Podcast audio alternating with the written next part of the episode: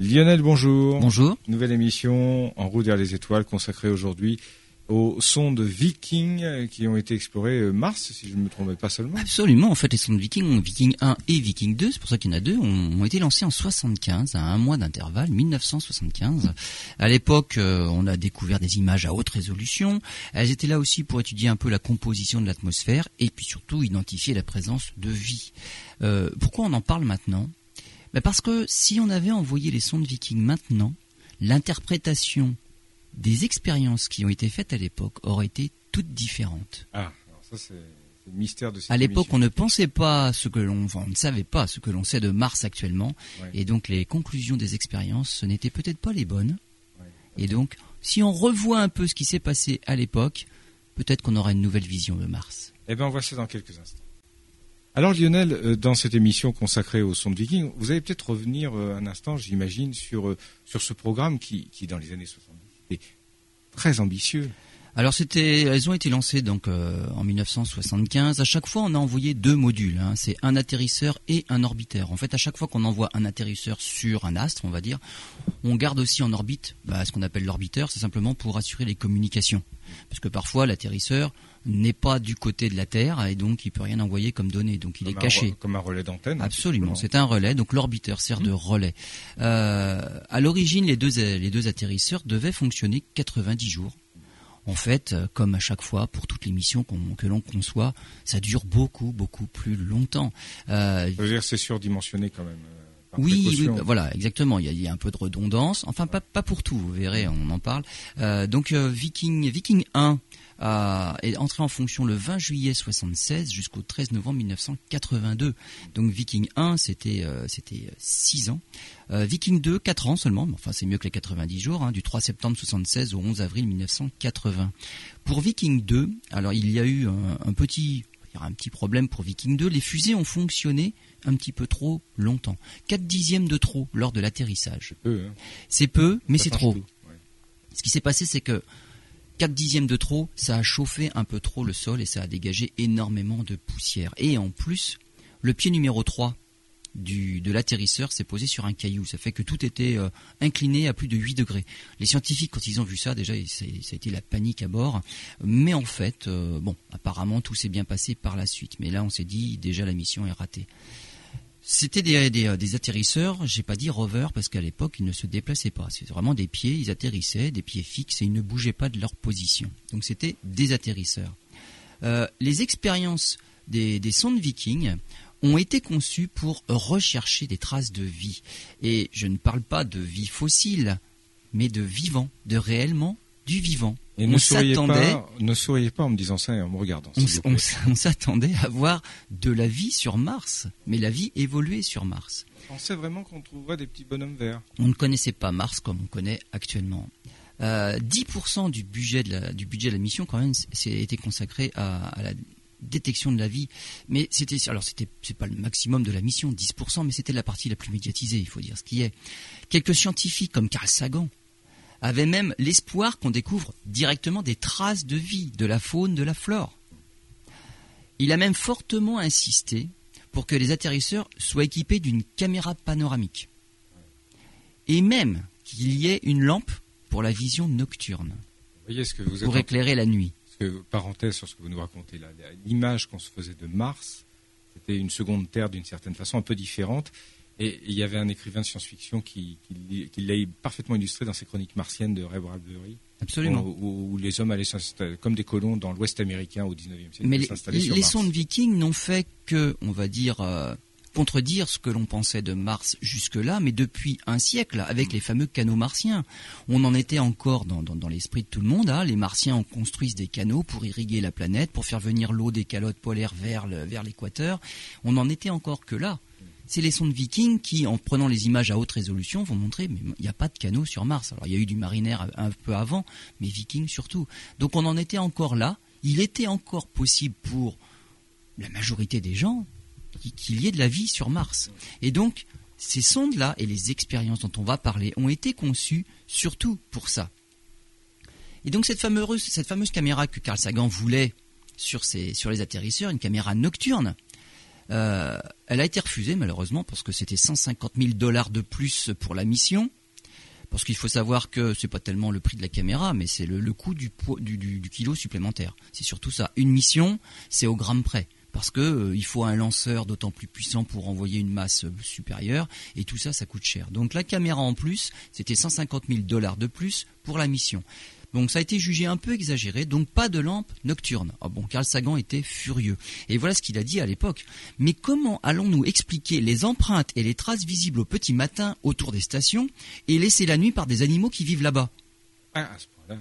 Pourtant, c'est une personne qui est réputée sérieuse. à l'époque, on pensait qu'il y avait vraiment, qu'il pouvait vraiment y avoir de la vie vivante sur Mars. Alors quand même, la plupart des scientifiques s'accordaient sur une présence de vie au maximum microbienne. Carl Sagan, lui, c'était vraiment, il comptait voir euh, des quadrupèdes, de la faune qui, vivait réellement là-bas.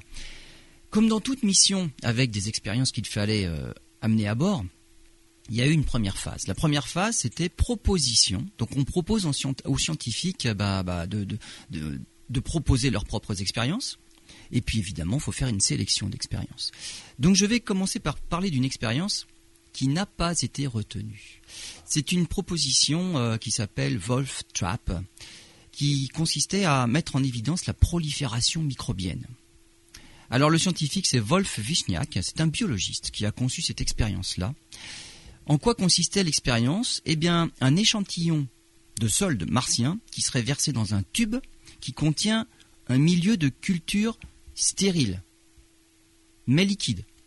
Et si on voit qu'il y a prolifération des micro-organismes, en fait, le liquide se trouble. Donc, s'il y a multiplication de micro-organismes, euh, le liquide doit se troubler. Et en fait, ce qu'il suffit de mesurer, euh, c'est l'opacité du liquide. On appelle ça la turbidité. Et on fait aussi une mesure de pH. En parallèle, quand on fait une expérience comme ça pour vérifier si c'est pas une erreur qu'on est en train de, mesurer, on va dire, ou si c'est pas carrément un phénomène dont on n'a pas idée, on fait une expérience témoin. Donc on fait exactement la même chose, mais après chauffage de, de l'échantillon pour stérilisation. Donc s'il y a des microbes sur le sol martien, ils vont se multiplier, se développer, ils vont troubler l'eau dans le premier échantillon. Vu qu'on les aura chauffés violemment dans le deuxième, ils ne pourront plus se multiplier. Et donc il suffit de mesurer la différence entre les deux. Donc cette expérience-là de turbidité, euh, bah, c'est une expérience, c'est pas idiot, ça marche bien. Le seul problème, c'est que lors, lors, de la sélection des expériences, la sélection s'est faite aussi par le degré d'humidité des expériences. C'est-à-dire que sur Mars, euh, il n'y a quand même pas beaucoup d'eau. Et l'eau, dans cette expérience-là, il fallait l'amener. Tout comme la caméra de M. Carl Sagan, ça fait du poids supplémentaire amener de l'eau dans la sonde, ça fait du poids supplémentaire. Donc c'est une expérience qui n'a pas été sélectionnée parce qu'elle nécessitait d'envoyer de l'eau et on ne pouvait pas trouver l'eau sur place. En tout cas, on n'imaginait pas qu'on puisse trouver l'eau sur place assez facilement pour pouvoir réaliser l'expérience. Euh, le scientifique en question, euh, Wolf Wichniak, évidemment était furieux que son expérience ne soit pas retenue. Euh, il est, en fait, il a été bah, débarqué de la mission Viking.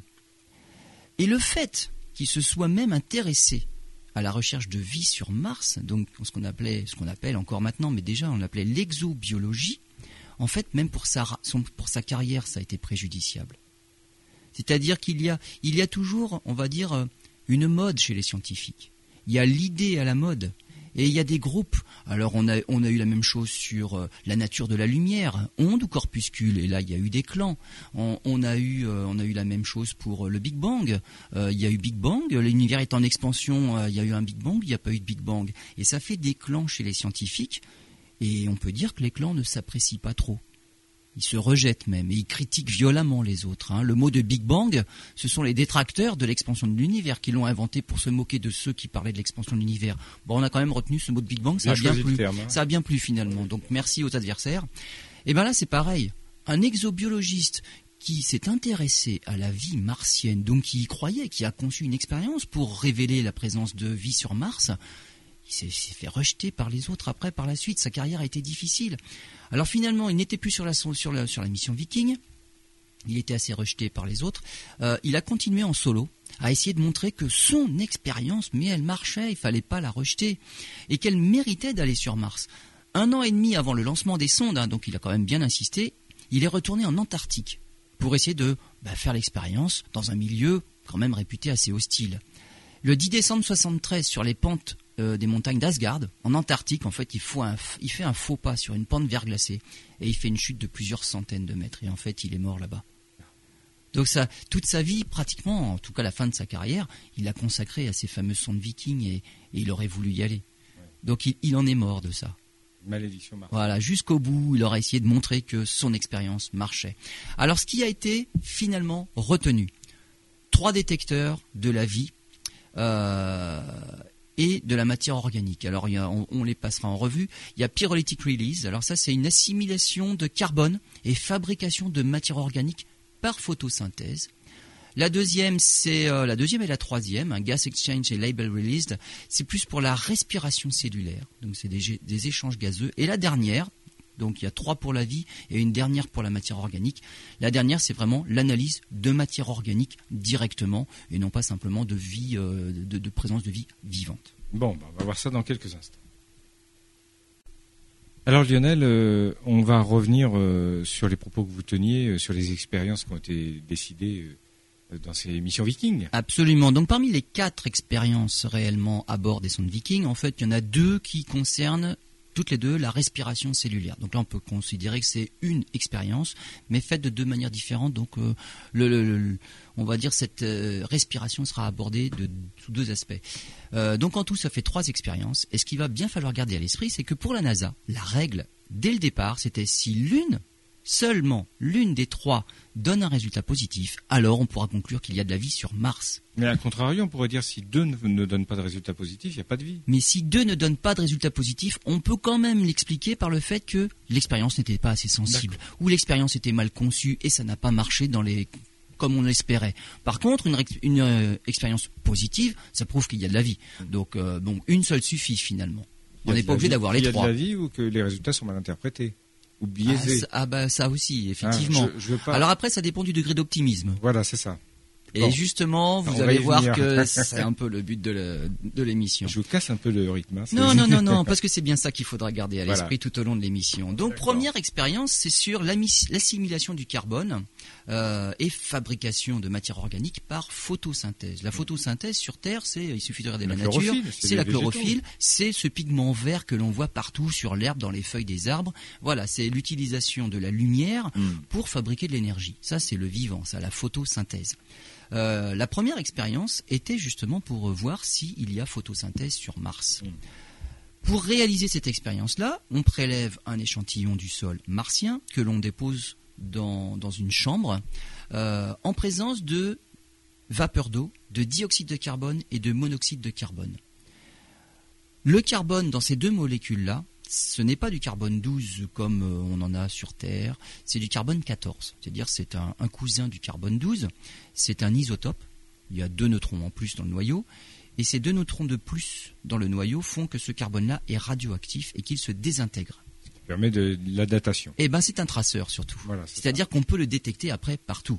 Lorsqu'on fait des examens médicaux, on met des traceurs. Donc on met des choses radioactives pour pouvoir aller les suivre après avec des détecteurs spéciaux. À l'époque, les détecteurs, ce sont des compteurs GGR. Les compteurs GGR vont, vont compter, ça va faire des petits bips, ça va compter le nombre de désintégrations et on pourra savoir si il y a eu du carbone 14. Donc l'idée c'est cet échantillon-là, on va l'éclairer, puisque la photosynthèse, ça marche avec la lumière. On va l'éclairer avec une lampe au xénon de 6 watts. 6 watts, c'est la luminosité du Soleil à la distance de Mars. Beaucoup. C'est hein. très peu. Bah, Mars est à plus de 200 millions de kilomètres du Soleil. La Terre, c'est 150 millions, c'est plus près. D'accord. Donc Mars est plus loin. le Soleil éclaire peu. Pourtant, c'est dans la zone d'habitabilité. C'est toujours, mais bordure extérieure de la zone d'habitabilité pour le Soleil. Vénus est sur la bordure inférieure de la zone d'habitabilité. Ça veut dire qu'on aurait trois planètes possibles pour abriter la vie dans le système solaire, la Terre étant pile au milieu. Voilà, si un jour on sait terraformer ces planètes, peut-être que. Voilà, il y a un peu trop d'atmosphère sur Vénus, donc déjà c'est un peu plus chaud et il y a beaucoup trop d'atmosphère, c'est franchement trop chaud. Sur Mars c'est plus froid et il y a encore moins d'atmosphère, c'est trop froid. Finalement sur Terre c'est parfait, il y a juste l'atmosphère qu'il faut. Faudrait pas plus ou faudrait pas moins, hmm. parce que là ça changerait beaucoup de choses dans, le dans la température. Mais Mars est toujours dans la zone d'habitabilité, d'où l'idée d'aller chercher la vie, ce qui n'est pas idiot. On éclaire donc l'échantillon pendant 5 jours. Puis, on évacue l'atmosphère. C'est-à-dire que si on détecte du carbone 14 quelque part, c'est que le carbone 14 de l'atmosphère a été assimilé, a été utilisé. C'est ça l'idée. Donc on évacue euh, l'atmosphère et on chauffe l'échantillon pour stimuler à nouveau le dégazage de CO2, de dioxyde de carbone, par d'éventuels organismes. Puis ensuite, pyrolyse, et on analyse, on cherche des composés organiques qui auraient été formés par les organismes martiens, par photosynthèse. Donc voilà comment ça se passe. Et on fait évidemment la même expérience sur un échantillon témoin que l'on aurait, laissé dans le noir complet. Donc lui, pas d'éclairage, donc pas de photosynthèse. On fait exactement les mêmes étapes par la suite, on chauffe, pyrolyse et on analyse ce que l'on a. Ce qu'il faut savoir, c'est que sur Terre, on a aussi réalisé ces tests-là pour voir ce que donnait l'expérience. Cinq années d'études dans les sols d'Antarctique, déclarés totalement stériles. Excusez-moi, je ris, mais comme quoi ça. Avec des régions euh, où les sols sont plus cléments sur Terre. Oui. Totalement stériles. Donc, d'accord. Donc l'expérience. C'était mal conçu. C'est mal parti pour que ça marche sur Mars. Sauf que Norman Horowitz, le concepteur de l'expérience, lui a dit non, non, c'est normal. L'appareil, a été conçu exclusivement pour le sol martien. Donc c'est, faut pas s'emballer. Si ça marche pas sur Terre, c'était pas fait pour être pour marcher sur Terre. C'est fait pour que ça marche sur Mars. Sans être scientifique, c'était un peu de mauvaise foi quand même. Hein. Ouais. Hein, absolument. Absolument. Bon, que s'est-il passé? L'expérience, on l'a refaite plusieurs fois. Donc sur Mars, le sol 18, c'est comme ça qu'on compte les jours sur Mars, c'est pas jour 18, c'est sol 18. Mars, elle tourne un petit peu plus lentement que la Terre, mais on pourrait donc c'est des jours martiens. Le 18e jour martien, c'était le 7 août 1976. Le compteur Gégère détecte 96 coups par minute. C'est-à-dire qu'il a ben, il a détecté quelque chose. Il y a du carbone radioactif qui vient finalement des restes euh, de ce qui a été utilisé par euh, l'échantillon. Euh, et le témoin reste négatif. C'est ça qui est bien. C'est que là, l'expérience a marché. Et en fait, quand on regarde les résultats, euh, on imagine, on estime que la matière produite correspond à 100, entre 100 et 1000 bactéries. Voilà ce que l'on conclut de l'expérience, de cette expérience-là, le 18e jour martien. Le 25e jour martien, le 26 août, même chose, même endroit.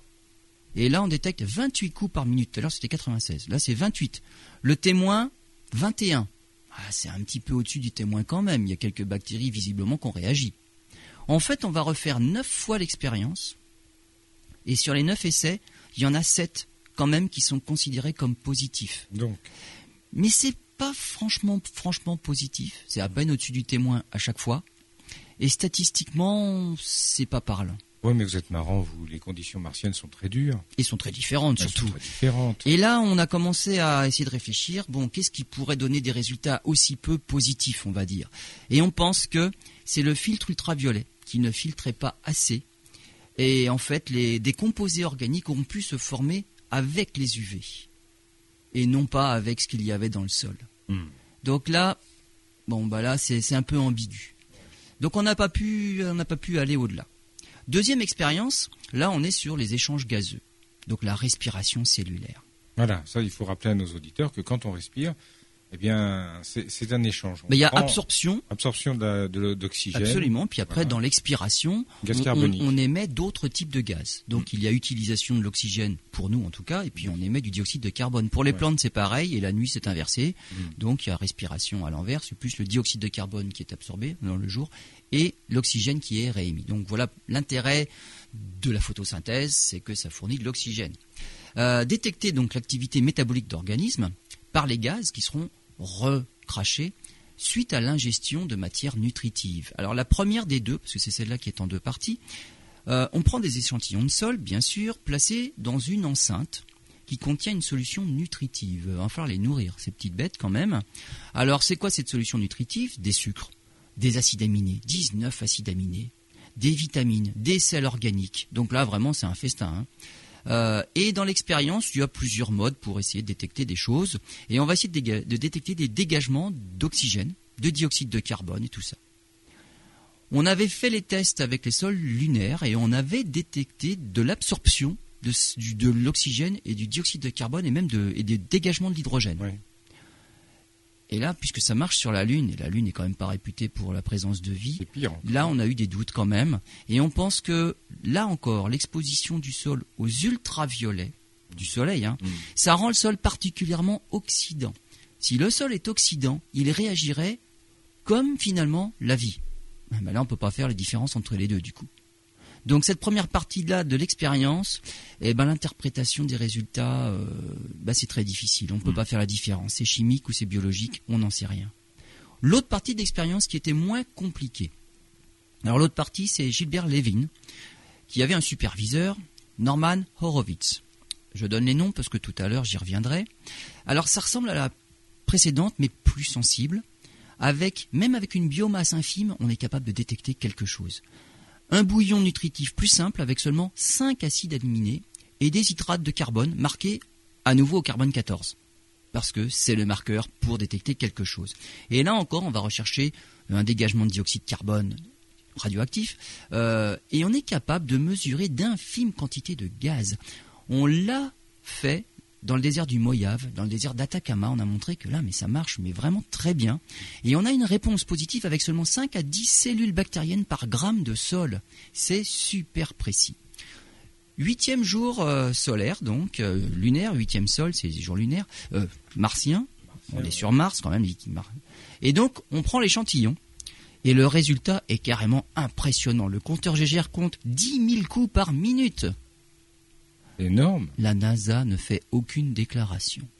Par contre, Gilbert Levine, le concepteur de, l'expérience, euh, lui, il a sabré champagne. Hein. Ah, pour lui, c'était jackpot. 35e hein. jour euh, martien. On refait la mesure. Et à la suite du chauffage du sol à 160 degrés, pendant 3 heures, on détecte aucun dégazage. Aucune activité biologique. Pourtant, lorsqu'on injecte à nouveau un liquide nutritif, il se passe rien. Alors que sur Terre, à chaque fois, la réinjection de liquide nutritif recommençait la production. Et là, il se passe rien.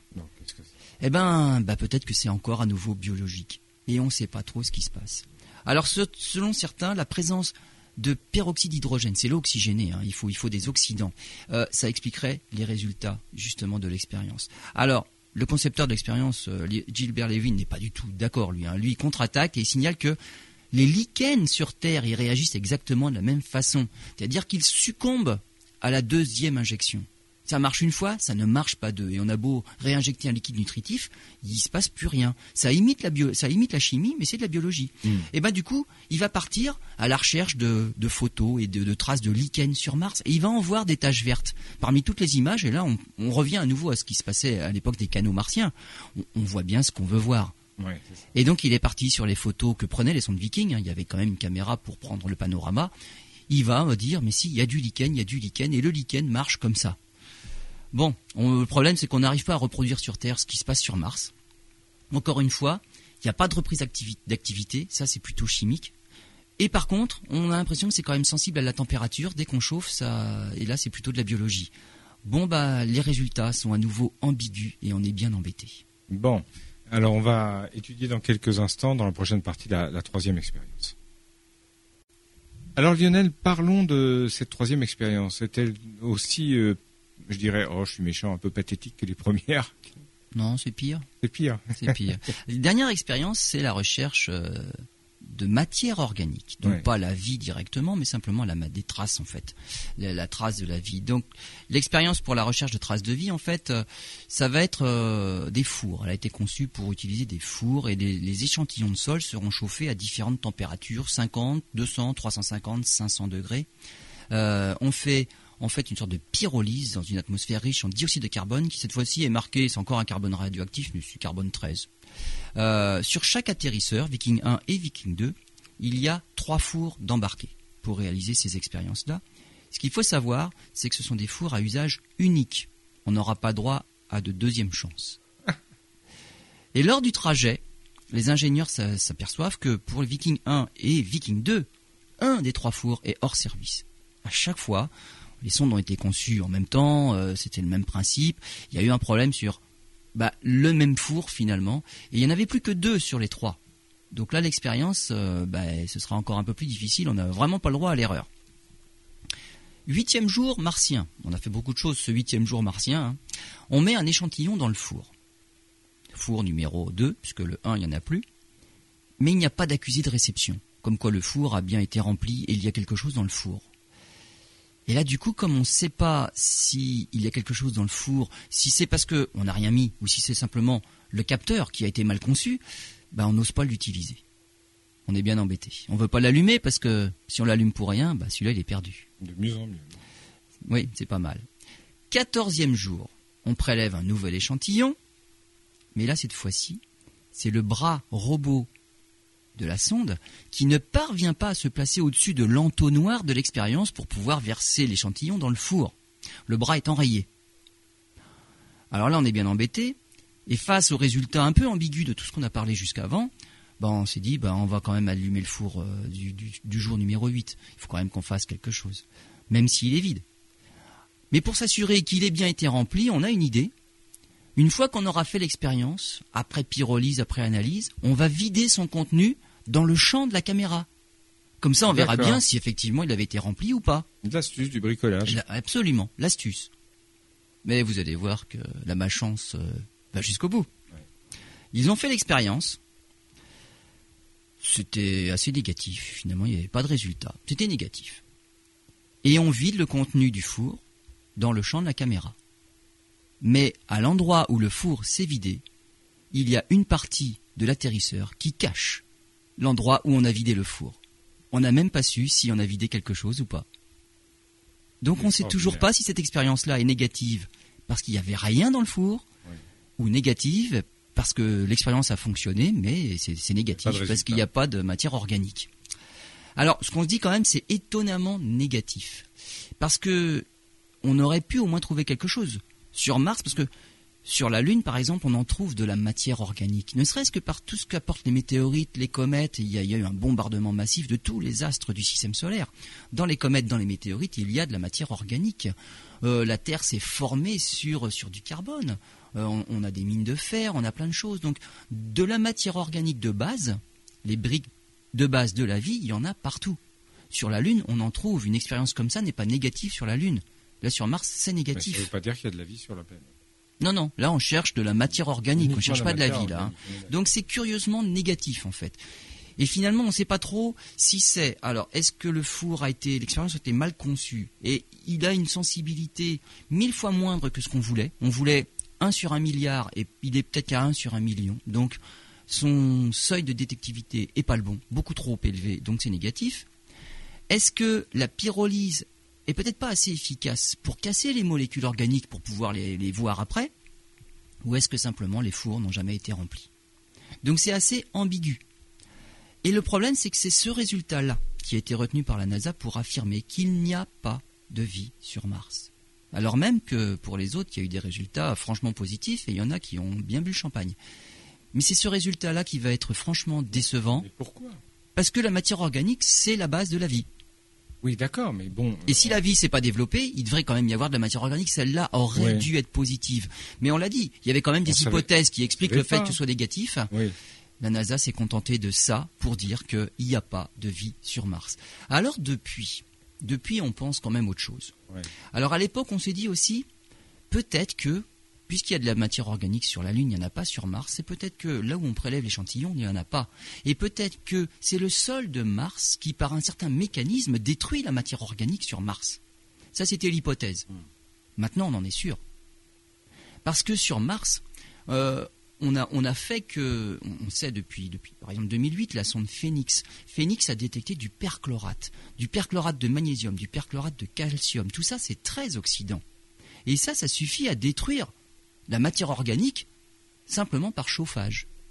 Mais toutes les expériences ont été conçues pour détecter quelque chose après chauffage. Finalement, on a activé le pouvoir oxydant de cette matière-là, et si même il y avait eu de la matière organique, de toute façon, on l'aurait détruite.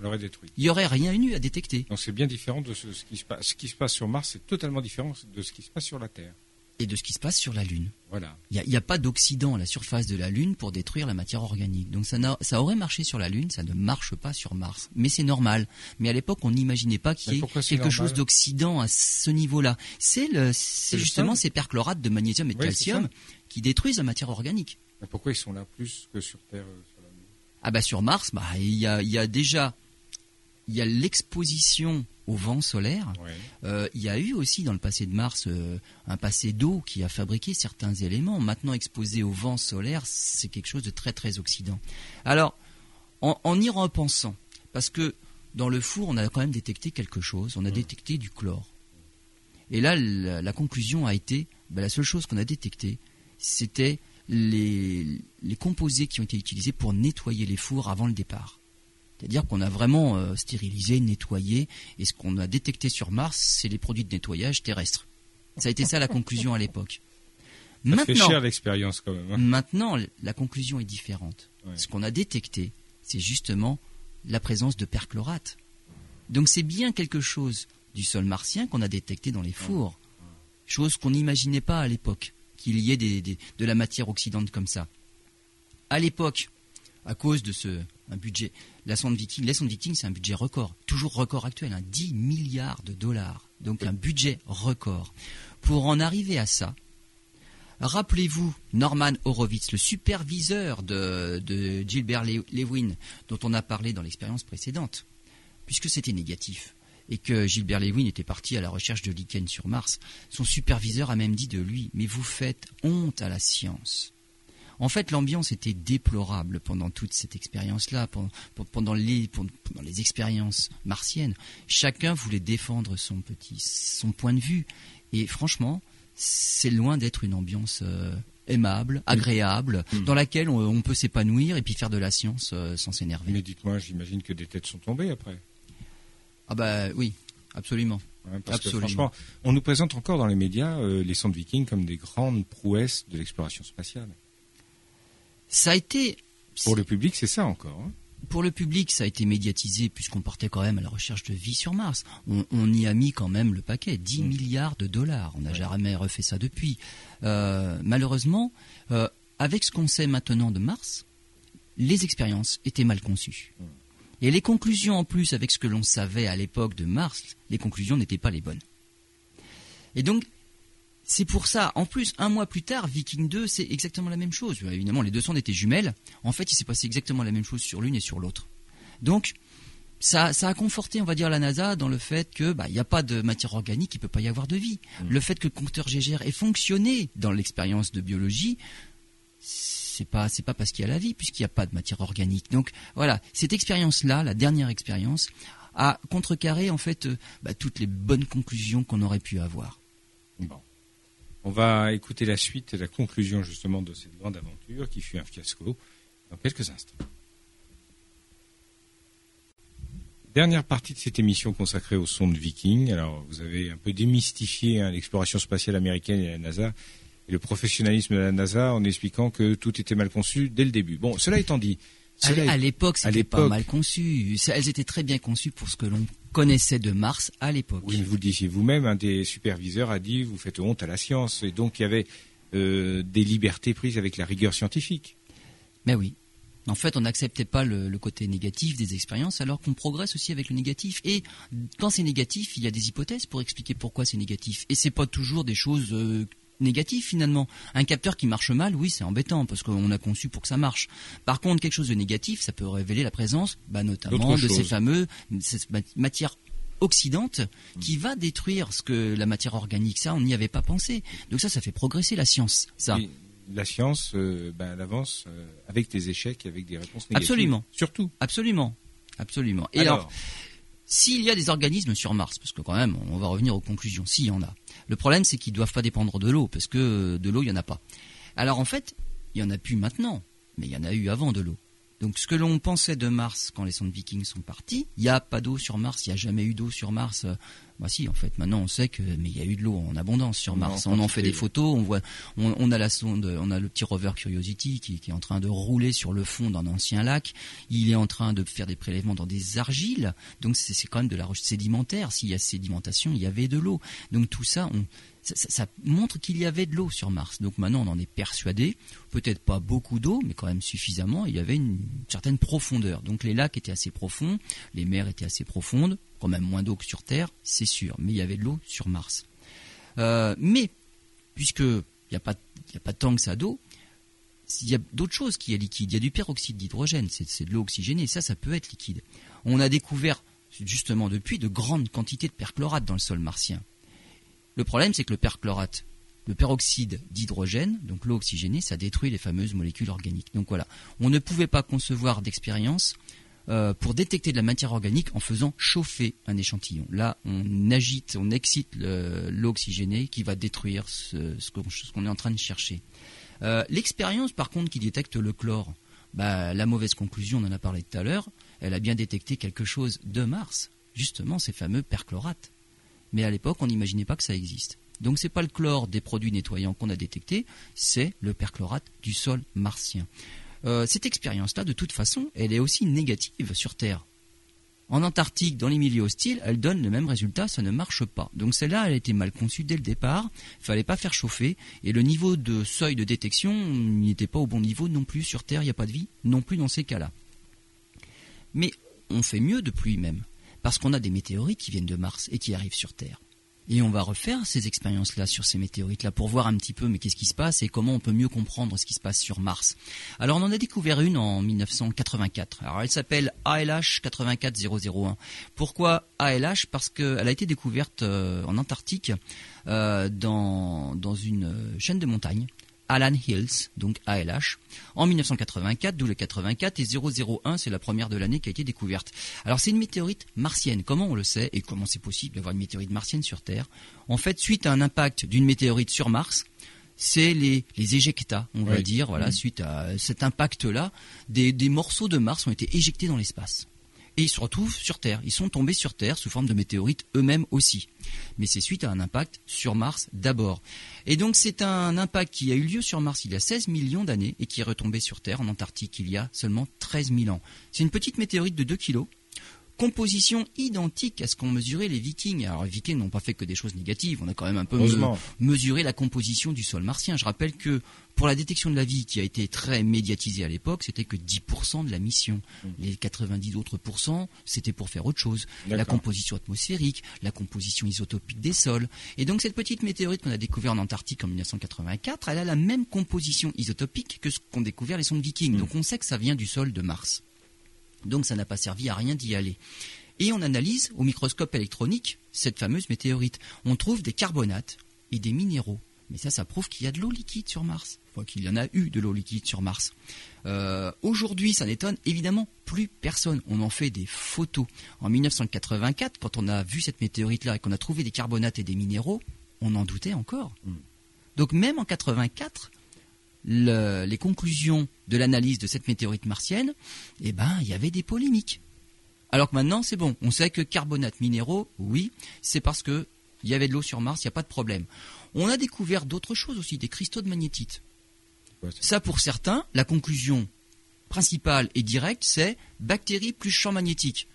Ah oui, mais sur Mars, euh, à l'époque, on doutait qu'il y avait eu un champ magnétique. Euh, on n'en a plus aucun doute maintenant. Donc magnétite, ça veut dire bactérie surtout. Bactéries et champ magnétique, ça fait de la magnétite. Et donc là, il n'y a plus de problème. Donc, nouvelle conclusion, c'est face à tout ce qu'on voit là, finalement, mais il y a eu de la biologie sur, sur Mars. Peut-être qu'elle est plus vivante, effectivement, elle doit plus l'être, mais il y a eu de la vie. On a découvert des cristaux purs et des alignements en chaîne. Ça, c'est de l'origine biologique, fossile, mais c'est de l'origine biologique. Euh, on a découvert aussi donc les, filaments, on pense que bah, maintenant on pense que ce sont des nanobactéries. En fait, des protobactéries. C'est les ancêtres des bactéries. C'est des bactéries qui, sont dix fois plus petites que sur Terre.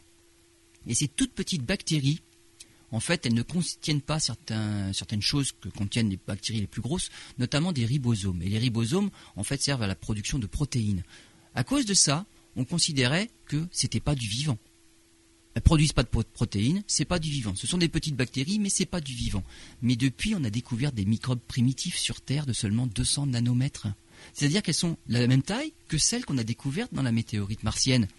Et donc, maintenant, c'est plus la même conclusion. Ces nanobactéries martiennes, la taille n'est plus un problème. En fait, Maintenant, la conclusion, c'est une nanobactérie, c'est justement la transition entre le chimique et le biologique. C'est la première étape vers le biologique. Ce qui est surprenant dans ce que vous êtes en train de nous raconter, c'est qu'en fait, tout se développait sur Mars d'une façon similaire au développement terrestre. Il n'y a aucune raison qu'il en soit dit autrement. Si les conditions à l'origine étaient identiques, avec une atmosphère, on va dire, qui offre une pression suffisante, qui permet d'avoir de l'eau liquide, mm. mais toutes les briques de la vie ont été apportées de la même façon sur les deux planètes. Elles se sont formées à peu près au même endroit dans le système solaire. Donc je ne parle pas des planètes géantes gazeuses beaucoup trop loin dans la partie froide. Là, la formation est différente. Mais Vénus, Terre, Mars, on va dire, c'est dans la même région du système solaire. Mm. Donc, la formation des planètes, c'est au même endroit avec les mêmes matériaux. Elles ont été bombardées de la même façon avec les météorites et avec les, comètes. Donc, l'apport des bombardements est identique sur ces trois planètes-là. Leur taille, on va dire, elle est identique, même si Mars est deux fois plus petite que la Terre. Mais enfin, c'est quelque chose qui est semblable. C'est pas franchement dix fois plus petit. Donc, c'est une planète quand même. Sur Mars, les conditions au départ étaient les mêmes que sur Terre, et elles devaient être aussi, on va dire, euh, agréables et permettre un développement de la vie. Donc du passage du purement chimique au biologique, ça s'est fait. Ça s'est fait comme sur Terre. Mm. Ça n'est pas peut-être allé bien plus loin, ça s'est pas développé beaucoup plus, mais en tout cas ça, ça s'est fait. Autre chose sur les bactéries martiennes dans la météorite, on a découvert très peu d'azote. Alors l'azote c'est un marqueur intéressant parce qu'en fait il est ingéré par le vivant. L'azote, il y en a dans l'atmosphère. On en respire tous les jours, vous et moi. Il y en a beaucoup sur Mars. Alors un peu trop, un peu plus que ce qu'il y a de bon à respirer sur Terre, on va dire. Mais il y a de l'azote. C'est ingéré donc pendant le vivant, puis il disparaît très lentement lorsque le vivant cesse de vivre. Si le fossile est récent, il doit y avoir beaucoup d'azote parce qu'il vient de mourir. Finalement, l'azote n'a pas réussi à disparaître complètement. S'il y a pratiquement plus d'azote, c'est que le fossile est ancien. Bah, conclusion, les nanobactéries qu'on a découvertes sur cette fameuse météorites martiennes se sont formées il y a des millions d'années, parce qu'il n'y a presque pas d'azote. On n'en a pas détecté beaucoup. Est-ce que c'est une chose unique? Ben non. Une autre météorite, Murchison en Australie en 1969, on a découvert 70 acides aminés différents. certains n'existent même pas sur Terre. Sur Terre, la, chimie du vivant n'a pas besoin de 70 acides aminés. Hein. Il, y en a, il y en a beaucoup trop là pour faire la vie. Donc avec moins de ça, on a fait la vie sur Terre. Là, on en a 70. Il reste même des micro-organismes typiques de ce qu'on trouve sur Terre en Antarctique et en Arctique. Et rien à voir avec ce qu'on a trouvé, trouve en Australie, puisque la météorite est tombée en Australie. Donc c'est vraiment quelque chose de tout à fait qui, vient de l'étranger. C'est étranger à l'Australie même. Et il n'y a pas de traces d'azote. Ça veut dire que, encore, ce sont des fossiles très anciens qui se sont formés il y a des millions d'années. Vu qu'elle s'est formée, qu'elle est tombée sur Terre en 69 et qu'on l'a découverte juste après sa chute, on sait que ce qu'on a découvert, ça s'est formé ailleurs, et non pas sur Terre pendant les millions d'années. Hein. En fait, on sait maintenant que 10% des pierres martiennes projetées dans l'espace sont tombées sur Terre.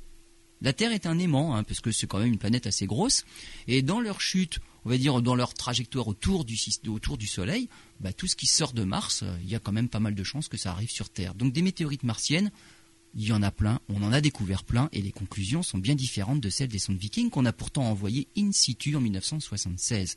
Alors maintenant, parce que des sondes, on en envoie tout, le temps des sondes, hein, tous les deux ans, lors des fenêtres euh, martiennes, puisque Mars est en bonne position, on va dire à peu près tous les deux ans, on envoie une flottille de nouvelles missions, et des missions toujours plus performantes. Qu'est-ce qu'on fait maintenant?